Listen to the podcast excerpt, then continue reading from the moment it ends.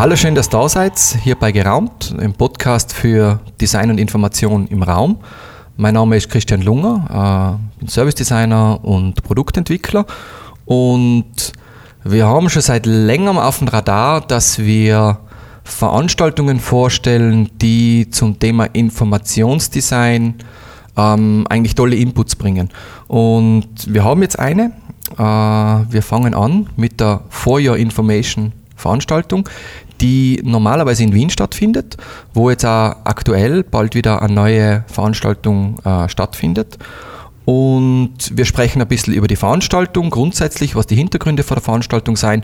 Dann haben wir ausgemacht, wir reden ein bisschen über das Thema Informationsdesign und äh, dann werden wir konkret noch einen kleinen Blick in die Veranstaltung, die jetzt demnächst stattfindet, hineinwerfen und schauen, was dort so stattfinden wird. Ähm, ich bin da jetzt natürlich nicht allein da, sondern äh, ich habe eingeladen die Katrin Beste, die diese Veranstaltung organisiert. Kann man das so sagen? Mitorganisiert, würde ich schon sagen. Ich glaube, allein ist das schon ein ziemlicher Aufwand. Das heißt, man ist froh, wenn man Mitorganisatoren und Organisatorinnen hat. Ja, vor allem, weil es neben dem Beruf stattfindet. Genau, das ist eher gute Überleitung, weil die Katrin ist ja in der, ich sag mal, hauptberuflich Informationsdesignerin und nebenberuflich äh, managst du quasi mit deinen Kollegen und Kolleginnen die Veranstaltung. Sie genau. ist auch, und das wollte ich unbedingt erwähnen, weil wir sind halt in der New Design University in St. Pölten. Wir haben uns extra einen Riesenraum äh, zur Verfügung stellen lassen. Danke dafür übrigens, dass wir das da machen dürfen. Du bist Absolventin von mhm. der Universität. Das heißt, da kommt es irgendwie räumlich und ausbildungsmäßig sehr gut zusammen. Genau. Und ja, dann würde ich sagen, fangen wir an. Gib uns ein gutes, lockeres Bild von der Veranstaltung. Was ist das für eine Veranstaltung? Ähm, was bringt sie uns? Was können wir uns dort erwarten? Was habt ihr euch überhaupt dabei gedacht? Mhm. Die Feuer Information ähm, ist eigentlich nicht nur eine Veranstaltungsart, sondern äh, eine Veranstaltungsreihe. Es äh, wendet sich immer an Informationsdesigner und Informationsdesignerinnen. Ähm, und greift aber auch schwerpunktmäßig verschiedene Themen auf. Deswegen haben wir eben einmal im Jahr, letztes Jahr war es zum ersten Mal, die große, wir nennen sie intern die große FYI, die große ähm, Konferenz für Informationsdesign. Und ähm, je nachdem, wie wir so dazukommen und welches Thema sich anbietet, haben wir dann eine kleine oder eine zweite kleine noch dazwischen. Es gab eine ähm, Kleinausgabe, FYI Kleinausgabe nennt sich die, zum Thema ähm, Signaletik. Es gab einen ähm, eher internen Workshop zum Thema Infografik, auch von FYI. Und eben jetzt im, am 9.11. kommt wieder die große. Wo das ist eine große. Das ist eine große, hoffentlich. Die geht, glaube ich, den ganzen Tag, oder? Wir fangen um 12.30 Uhr an, also ab 11.30 Uhr kann man hinkommen, kann, wenn man kein Ticket online gekauft hat, was man natürlich tun sollte, auch dort noch ein Ticket kaufen. Ähm, um 12.30 Uhr geht es dann los mit drei Themenblöcken und ähm, wie lange wir brauchen bis am Abend, wissen wir eigentlich noch nicht. Wir peilen momentan so 20 Uhr wirklich Ende an. Ähm, wir haben aber auch dann dort noch länger Zeit, dass wir noch was trinken können, noch quatschen können. Genau. Was mich, was mich jetzt interessieren würde, ist, wir sind ja, wir sind ja im Board eigentlich Informationsdesigner. Wir scannen eigentlich regelmäßig die, die Landschaft, was sind gute Veranstaltungen. Mhm. Ähm, es gibt ja andere Veranstaltungen zum Thema Informationsdesign. Was war für die oder für euch eigentlich der Auslöser zu sagen, hallo, wir machen da jetzt was. Uh, uns ist es wichtig, bestimmte Themen einfach in einer bestimmten Art, in einer bestimmten Qualität darzustellen. Mhm. Ähm, da muss ich ein bisschen widersprechen. Wir waren vom Studium aus auf der Inch, wobei ich äh, persönlich dort nicht mit war, aber ähm, sonst der Rest der Klasse war dort. Das ist der kleine Infodesign-Ableger von der Edge, war in München, gibt's mittlerweile nicht mehr. Und das waren alle total begeistert, weil da eben endlich mal Informationsdesign das Thema war. Und äh, danach war dann eine große Lehre und insbesondere in, in Österreich das Thema wirklich Informationsdesign. Es gibt einige Spezialveranstaltungen, das richtig.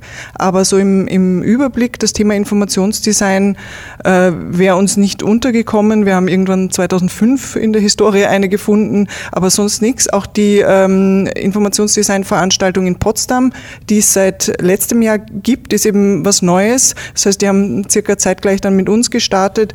Und so im deutschsprachigen Raum würde ich sagen, gibt es ganz wenig in dem Bereich. Und was ich halt sagen würde, was das Besondere an, an unserer Konferenz ist, ist auch, dass sie eben sich nicht dann speziell spezialisiert, sondern dass sie dazu führen soll, dass die Menschen aus ihren Spezialgebieten kommen und damit dann aber gezwungen werden, über den Tellerrand zu schauen. Ähm, weil was mich schon immer fasziniert, für mich ist der Überbegriff Informationsdesign ähm, die, die Gestaltung von viel Information oder von, von Information im Allgemeinen.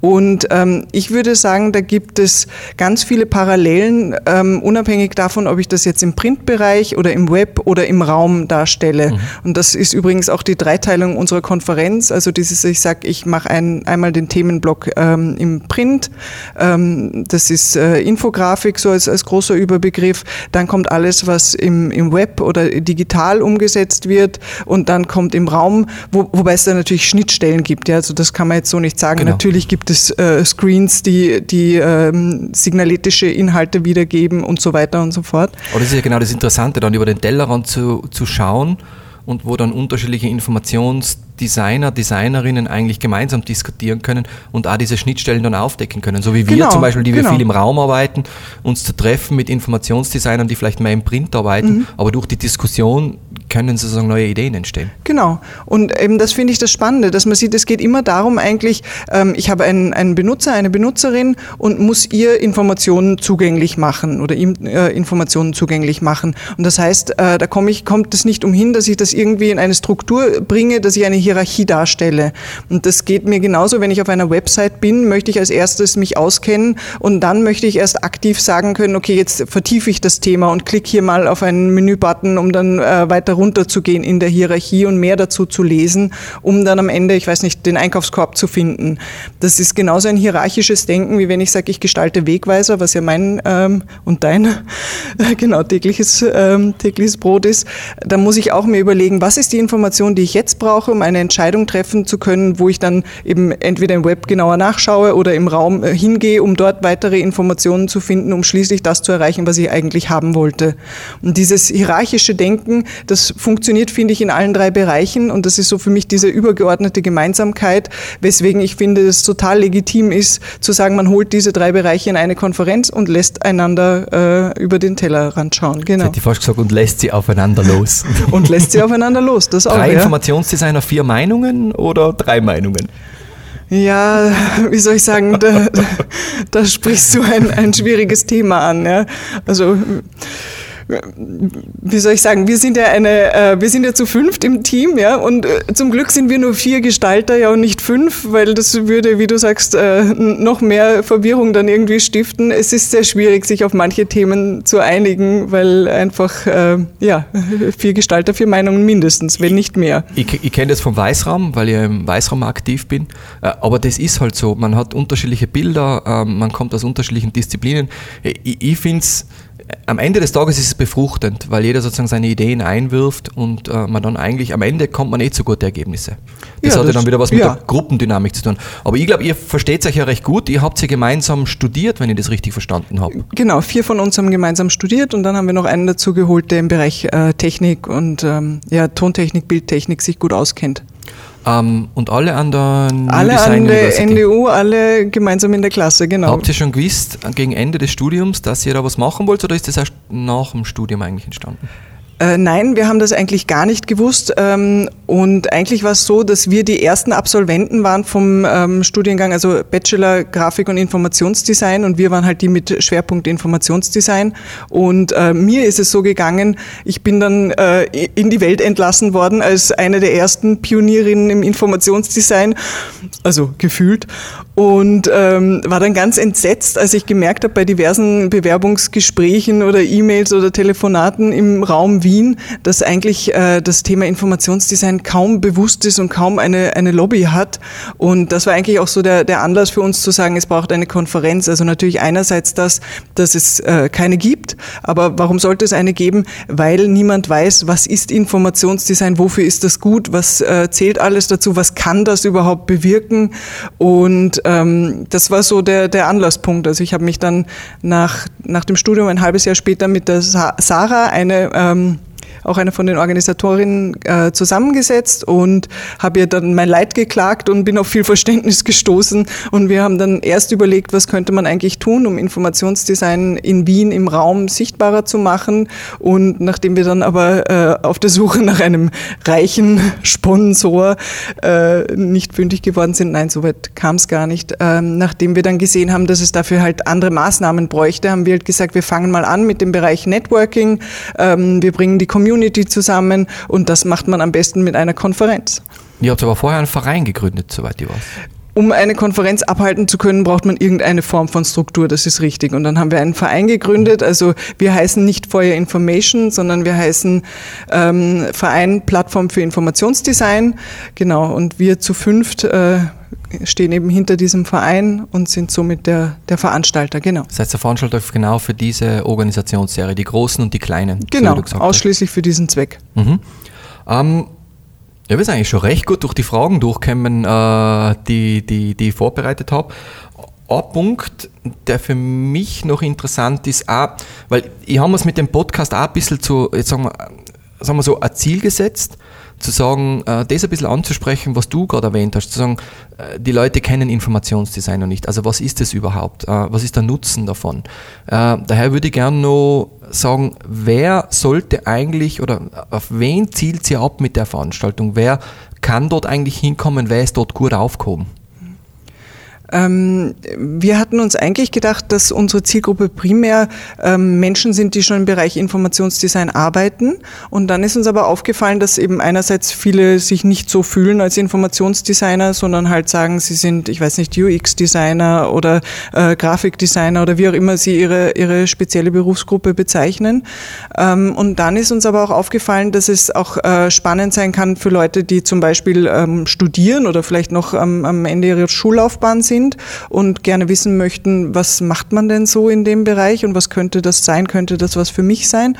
Und was wir auch immer wieder erleben, ähm, dass es auch für Leute was ist, die sagen, damit hatte ich noch überhaupt nie zu tun und das finde ich eigentlich großartig. Also zum Beispiel ähm, jemand von einer Schilderfirma, der sagt, ich will eigentlich wissen, was machen diese, diese Infodesigner, die mir da immer die, die Schilddaten liefern. Okay. Was, was machen die eigentlich? Wie sieht denn ihr Berufsalltag aus? Was machen die für Projekte? Was steckt da sonst noch dahinter? Oder halt eben andere angelagerte Berufsgruppen, die sagen, ich möchte mal da schauen, wie arbeiten die überhaupt? Was, was steht da dahinter? Wie schaut es eigentlich auf der Seite sozusagen der potenziellen Kunden aus, also die internen Abteilungen, die sich zum Teil ja mit Informationsdesign beschäftigen müssen, wo das ja unter Umständen eine Kompetenz sein kann, die man sich aneignet. Ich sage jetzt zum Beispiel das Aufbereiten von Daten als Entscheidungsgrundlagen, wie mache ich gute Informationsgrafiken, mhm.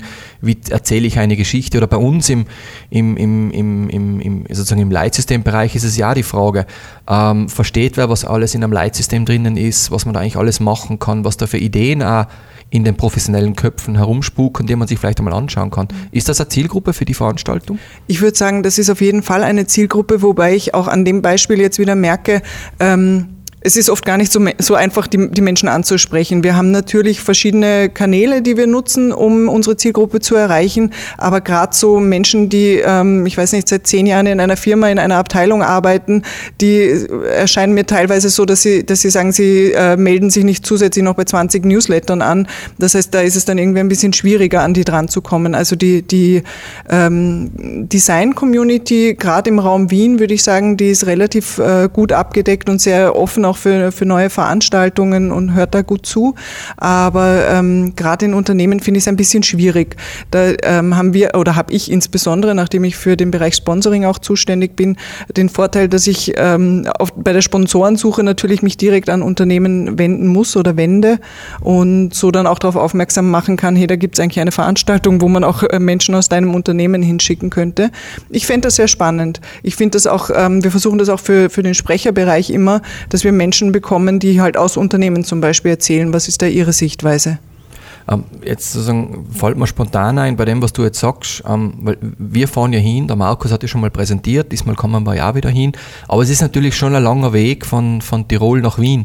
Jetzt haben wir, wir hätten es ja auch gern, überspitzt gesagt, so eine Veranstaltung. Jetzt frage ich mich auch, ob in Zukunft vielleicht das einmal als Roadshow-Modell äh, interessant sein kann, dass man sagt, man hüpft jedes Jahr äh, einmal in eine andere Landeshauptstadt und versucht es dort zu organisieren. Hängt wahrscheinlich auch ein bisschen von der Finanzierung ab. Mhm. Und dass man den Alltagsjob noch entsprechend abwickeln kann, weil genau. ihr macht es ja nebenbei. Liebe Zuhörerinnen, liebe Zuhörer, Sie sind gerade live dabei, wie neue Ideen geboren werden. ähm, ich finde, das klingt nach einer sehr interessanten Idee, ja. Ich könnte mir das durchaus vorstellen. Ähm, und ja, also bei uns ist es so, wie gesagt, wir sind zu fünf. Das ist äh, der Felix, der Rainer, die äh, Sarah, die Franzi und ich. Und äh, die Sarah und ich sind selbstständig. Das heißt, wir können ein bisschen flexibler sein mit unserer Zeiteinteilung, dass wir zum Beispiel auch mal sagen, wir arbeiten abends und machen tagsüber die Telefonate, die es halt braucht für so eine Veranstaltung. Die anderen drei sind fix angestellt, Vollzeit großteils, so dass da halt diese Flexibilität es so im Alltag nicht gibt. Das ist vielleicht auch einer der Gründe, warum die Veranstaltung am Samstag stattfindet und nicht am Freitag oder am das Donnerstag. Das fein, genau. das gehört echt erwähnt dass man nicht sozusagen sich einen Arbeitstag freinehmen muss. Ja, oder auf kann, der, auf der anderen Seite, kann. genau, für andere wäre das der Grund hinzugehen, dass sie sagen, ähm, die Firma zahlt mir das Ticket und ja. ich komme hin als, als Fortbildung. Das wäre ein Thema, was man vielleicht auch in Zukunft mal überlegen mhm. sollte, ob man da irgendwie den Tag wechselt. Auch die Kleinausgabe zum Thema Signaletik war am Freitag am Abend. Also mhm. das war ja dann nur äh, drei Stunden, glaube ich, war das. Also das ist der große Unterschied. Die, die große dauert einen Tag Genau. Und die kleine sozusagen sind so Abendveranstaltungen. Genau, so ist okay. es momentan mal angedacht, mhm. genau. Mhm. Zielgruppe, glaube ich, haben wir durchbesprochen. Vielleicht, wo wir ein bisschen mehr drauf eingehen können, das war mir zu wichtig, dass wir mal drüber reden, eben, sagen wir, unser Shoutout zu nach Österreich, nennen wir es mal so, und Deutschland sagen, hey, nehmt Informationsdesign ernst, aber ihnen auch zu erklären, was bringt eigentlich Informationsdesign, also was ist der Nutzen von Informationsdesign. Was wären für uns zwar so Beispiele, an denen man festmachen könnte, was eigentlich äh, am Menschen Informationsdesign bringt? Dem Otto Normalverbraucher, wie man so schön sagt, dem Herrn und Frau Österreicher. Also ich glaube, jetzt muss ich mich anstrengen, damit ich mich nicht äh, verzettle.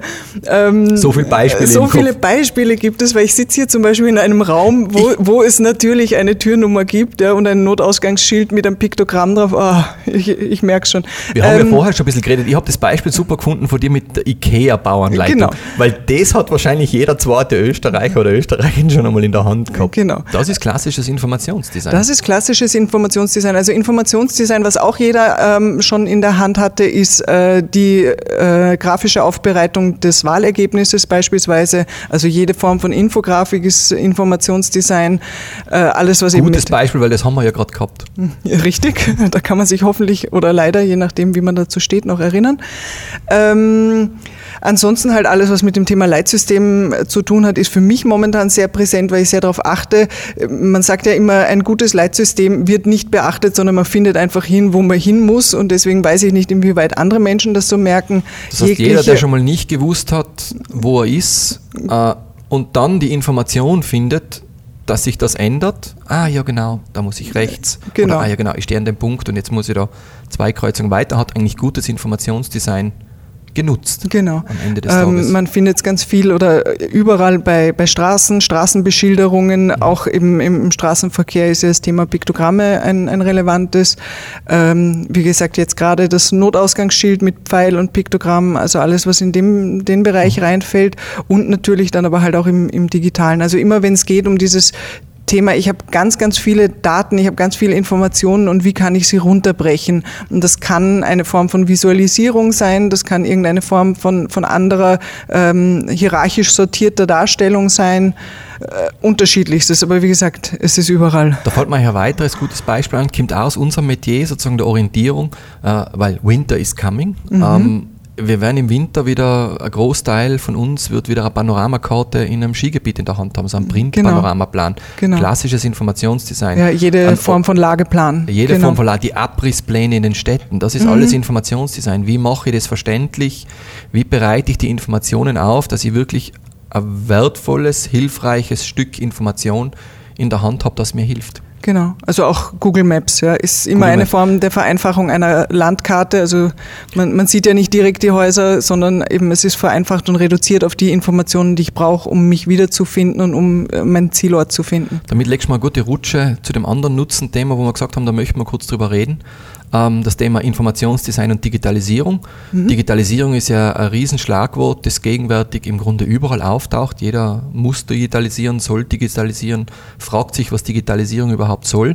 Äh, Im Weißraum beschäftigen wir uns momentan mit dem Thema, äh, also Design also der, Einflussfakt, der, der Einfluss von Design, gutem Design, in dem Fall visuellem Design, also auch Informationsdesign, auf den Erfolg von Digitalisierung. Ähm, hast du da ähm, ein Bild dazu, wo du sagst, warum könnte das wichtig sein? Also wir, wir haben ja vorher schon über das Thema Digitalisierung immer wieder ähm, so, so am Rande gesprochen und erwähnt. Und ich muss sagen, ich, ich tue mir insofern ein bisschen schwer, weil ich einerseits in dem Bereich nicht arbeite und dann aber auch, weil ich da ähm, verschiedene Chancen sehe. Also das mhm. eine ist, dass ich sage, ähm, digitale Medien zu nutzen und sei es ein digitaler Screen, der sich viel schneller ändern lässt als ein statisches, statisches Schild. Ähm, das ist ein Zungenbrecher. Ja, das ist natürlich eine, eine äh, große Erleichterung, wenn ich jemand habe, der den Screen entsprechend bedienen kann. Ähm, das, das ist so das eine, dass ich halt sage, dass das Digitale ist mein Display-Medium, mhm. äh, ja, wenn ich so sagen kann. Das andere, was ich aber sehe, ist, dass ich ähm, das Digitale auch nutzen kann als jemand, der für mich denkt. Also dass ich zum Beispiel sage, und das finde ich an der generativen Gestaltung so spannend, dass ich sage, ich habe eine riesen Datenmenge und äh, muss mir dann überlegen, aber wie, wie erkenne ich zum Beispiel Muster und Strukturen darin? Und dass ich dann äh, sage, ich habe diese Daten, äh, ich gebe irgendwelche Parameter, ich lege Parameter fest, wie ich es darstellen möchte, drücke dann mehr oder weniger auf meinen Knopf und sehe nachher ein, ein Bild, wo ich mir denke, ah, okay, okay, ja, jetzt erkenne ich Muster, jetzt erkenne ich Strukturen und Regelmäßigkeiten und dass ich eben so die, die Chance einfach sehe, dass das Digitale mir viel helfen kann, ähm, zu erkennen, zu sehen, große Datenmengen, mit großen Datenmengen umgehen, ja, umzugehen. Finde ich ein extrem spannendes Thema, vor allem weil dieses Thema Big Data und Analytics, also wie kriegen wir konsequent Daten unserer Kunden, mhm. wie analysieren wir Informationen, damit wir dann wieder gute Entscheidungen treffen können. Die Grundlage ist eigentlich, äh, die Daten so aufbauen, aufbereitet zu kriegen, dass du wirklich entscheidungsfähig bist. Genau. Und da sind wir eigentlich mittendrin im Informationsdesign. Also wie gestalten wir das? Welche Geschichten erzählt man? Mhm. Welche Daten hebt man hervor? Welche mhm. holt, vielleicht gibt man auch ein bisschen zurück. Ja. Ähm, ich habe ein schönes Beispiel, ähm, das würde ich gerne sagen, weil für mich ist das eines der Beispiele, wo ich mir denke, ähm, wo ich selber gemerkt habe, wie gut das Informationsdesign äh, die weiterbringt. Und zwar, ich bin ein extrem fauler Zeitaufzeichner gewesen, äh, weil wir das am Anfang immer mit Excel gemacht haben. Und ich, ich, ich arbeite zwar viel mit Excel, aber Zeitaufzeichnen mit Excel war man eigentlich immer mit dem bin ich nicht zurechtgekommen. Und wir haben dann äh, eine Website genommen, also war eigentlich so ein Cloud-Service, äh, und die haben auf einmal eine Oberfläche gehabt, das war mal damals Might. Äh, die Oberfläche war so gut gestaltet, dass sie für mich so intuitiv war und so fein, die in den Arbeitsalltag sozusagen zu integrieren, dass ich angefangen, dass einfach mal meine Zeitaufzeichnungen gepasst haben. Und das ist für mich so ein schönes Beispiel Digitalisierung und Informationsdesign, mhm. weil wir, Digitalisierung bedeutet eigentlich für die meisten von uns auch mehr und mehr Softwareprogramme anwenden zu müssen. Und je intuitiver sein, äh, das ist in der Einschulung, in der Anwendung, je intuitiver, je besser dieses Interaction Design, UX Design ist, umso besser, glaube ich, kann auch Digitalisierung mhm. funktionieren. Also in dem Bereich fällt auch mein Beispiel, was mir dazu einfällt, was ich total gerne mag, ist ähm, sämtliche Apps, die irgendwas über mich selber erfassen, ähm, basieren ja darauf, dass sich jemand vorab mal überlegt hat, was sind denn die Inputwerte, die es hier geben kann. Also das einfachste Beispiel, der Schrittzähler. Ja? Äh, jedes Handy hat mittlerweile automatisch einen Schrittzähler drauf. Ähm, die App muss aber unabhängig davon, wie viele Schritte man geht, ja, also es kann fünf fünf sein am Tag oder 15.000, muss sie einen Weg finden, das darstellen zu können, weil es natürlich immer darum geht, ich möchte mir anschauen, wie viele Schritte bin ich heute gegangen, wie viel bin ich gestern gegangen und vorgestern im mhm. Vergleich. Und das heißt, all diese, diese Apps, die irgendwas tracken, haben ähm, Infografiken hinterlegt, die die Möglichkeit in Betracht ziehen, mit allen möglichen Extremen umzugehen. Und das finde ich halt auch sehr spannend, eben sich vorher überlegen, eben was könnte der Input sein, was kann dann rauskommen, sodass der, der Benutzer dann sagt, das ist eben einfach zu, zu zu benutzen, so wie du es vorher geschildert und hast. zu dieser Verhaltensänderung allenfalls ja, führt, weil viele fangen sie an, um zu sagen, eigentlich will ich mich mehr bewegen. Mhm. Also wie kann sozusagen das Aufbereiten der tatsächlichen Bewegungsdaten dann motivieren, sein Verhalten zu ändern. Genau. Nicht nur zu sagen, ja, okay, heute habe ich fünf Schritte, das reicht, weil mein Bier im Kühlschrank, das war genug. Ja, wobei zum Kühlschrank und zurück. Nur ich glaub, fünf das, Schritte das, schaffst du nicht. Das sind dann schon zehn. so zehn Schritte. Ja, genau. Aber vielleicht hat man das Handy liegen gelassen, dann sind es dann doch null. also am Ende des Tages muss man sagen, wir können eigentlich schon was dazu beitragen, äh, dass es funktioniert. Auf jeden als Fall. Als Informationsdesigner. Also wir klopfen uns jetzt gerade virtuell gegenseitig auf die Schulter und sagen mal, ja eh, können wir was machen. Na, aber ich bin, ich bin echt ich bin davon überzeugt, dass gutes Design solche Aspekte fördern kann. Und gerade in der Digitalisierung, äh, wo es auch viel um Technik geht, wo auch viel Berührungsängste da sind, glaube ich, ist gutes Informationsdesign wirklich, äh, äh, nennen wir es einmal, ein Hebel, mhm. der sozusagen das auf die nächste Ebene bringen kann. Davon bin ich felsenfest überzeugt. Ah, ich habe davor auch keine große Angst. Also ich bin zwar jetzt nicht wahnsinnig ähm, digital affin, würde ich sagen, aber ich sehe so viele Chancen in dem Bereich, also ich wüsste nicht, wofür man sich, wovor man sich fürchten sollte, weil momentan geht es ja noch an ganz vielen Schnittstellen darum, ganz einfache Befehle unter Anführungszeichen äh, einer Maschine zu kommunizieren und zu sagen, setz das bitte für mich um. Und äh, Dinge, die so einfach äh, zu kommunizieren sind, da bin ich doch froh, wenn das jemand anders für mich macht und ich das nicht selber machen kann und ich dann wieder mich um die Dinge kümmern kann, die ich spannender finde, wo es vielleicht ein mhm. bisschen mehr dazu braucht. Das, das, Thema digital ist, finde ich jetzt auch eine schöne Rutsche sozusagen in unseren äh, letzten Teilbereich, den wir heute noch abwickeln wollten. Und zwar ganz kurz ein Blick auf die konkrete Veranstaltung, die am 9.11. 9. 9. stattfindet, weil dort gibt es ja auch eine Session äh, digital. Genau, es gibt auch eine äh, Session digital. Ich habe es vorher schon angekündigt. Ähm, wir teilen das, also immer kann man jetzt schwierig sagen, es ist zum zweiten Mal, ähm, in drei Bereiche auf. Der eine Teil ist alles, was im Bereich Print zu tun hat. Also da geht es um den, das Thema Infografik insbesondere. Der zweite Bereich ist alles äh, Digitale, ähm, auch mit UX und UI-Design. Und der dritte Bereich ähm, kümmert sich mehr um den, das Thema Signaletik, ähm, auch Piktogramm Programme kommen vor, Wegführung im Allgemeinen.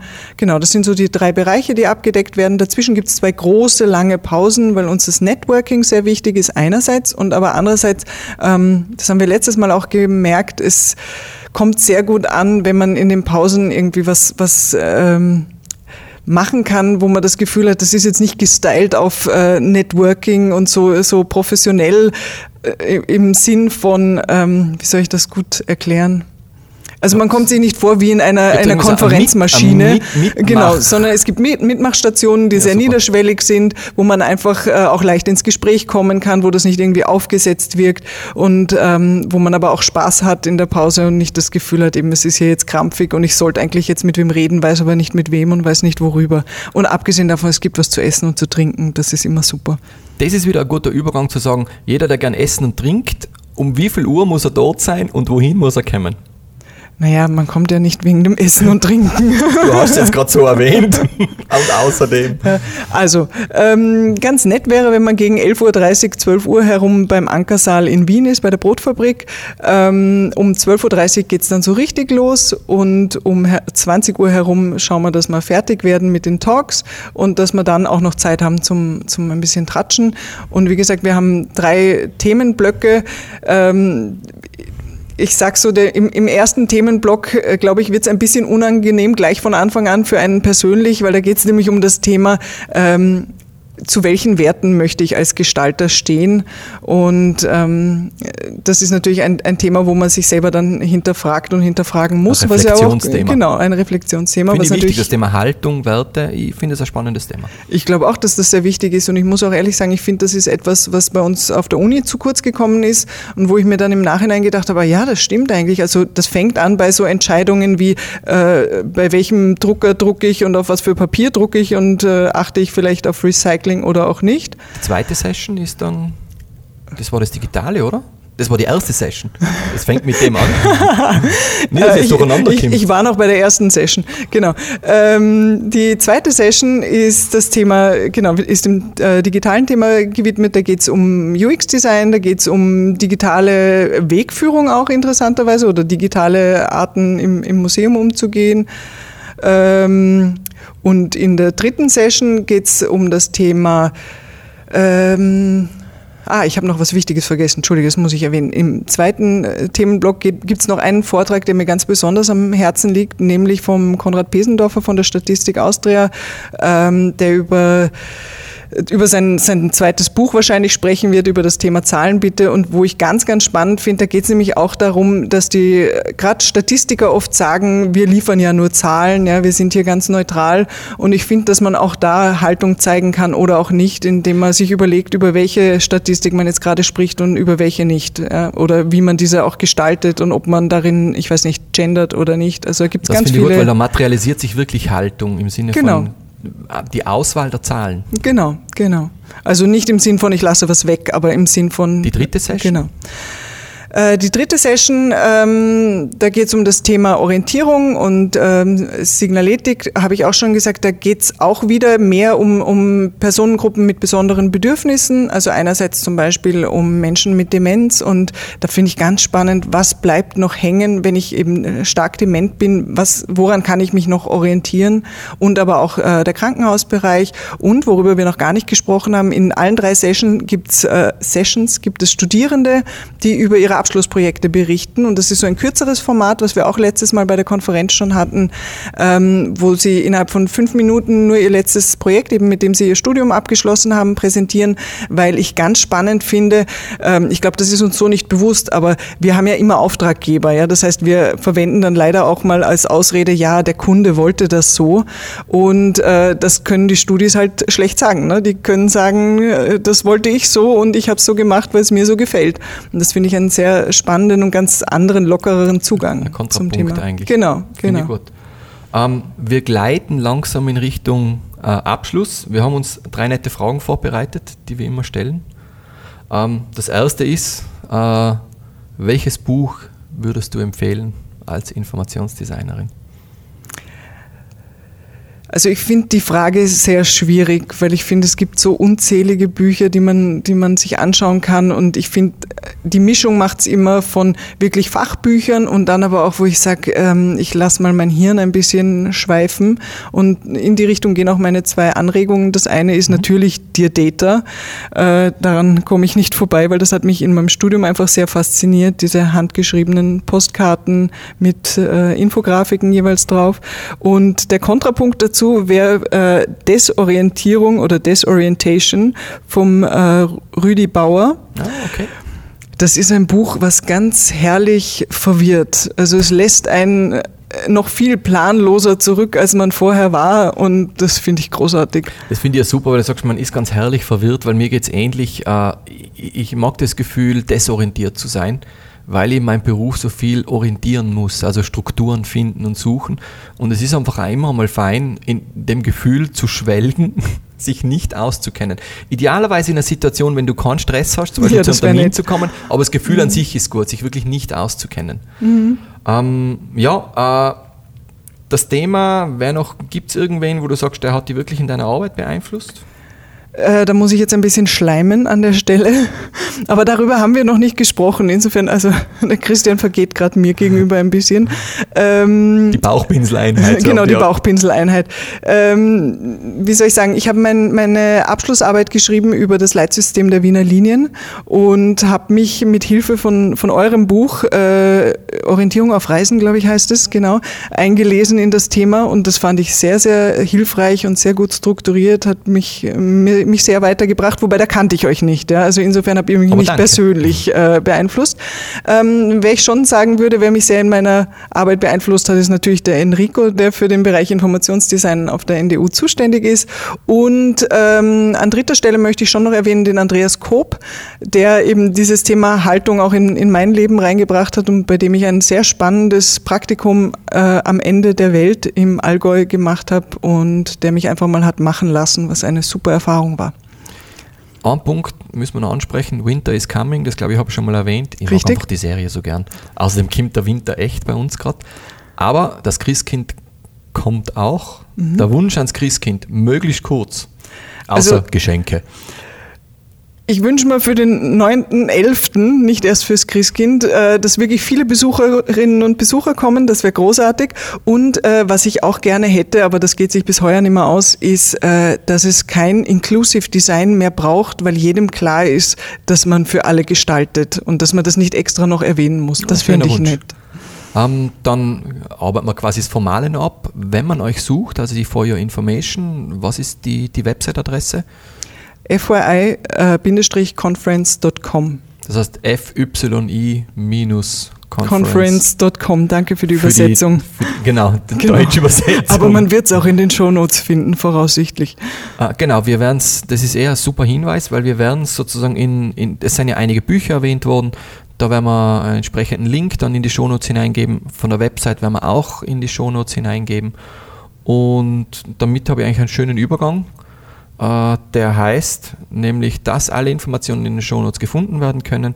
Und wer auch Fragen, Wünsche, Tipps, Anregungen hat, der kann uns eine E-Mail schreiben an podcast.geraumt.com. Und ja, wir nähern uns dem tatsächlichen Ende und ich sage, Katrin, danke fürs danke Gespräch. Dir. War total informativ und ich sage alles Gute und bis zum nächsten Mal und Servus. Und wir sehen uns auf der Konferenz. Wir sehen uns auf der Konferenz. Genau. Tschüss.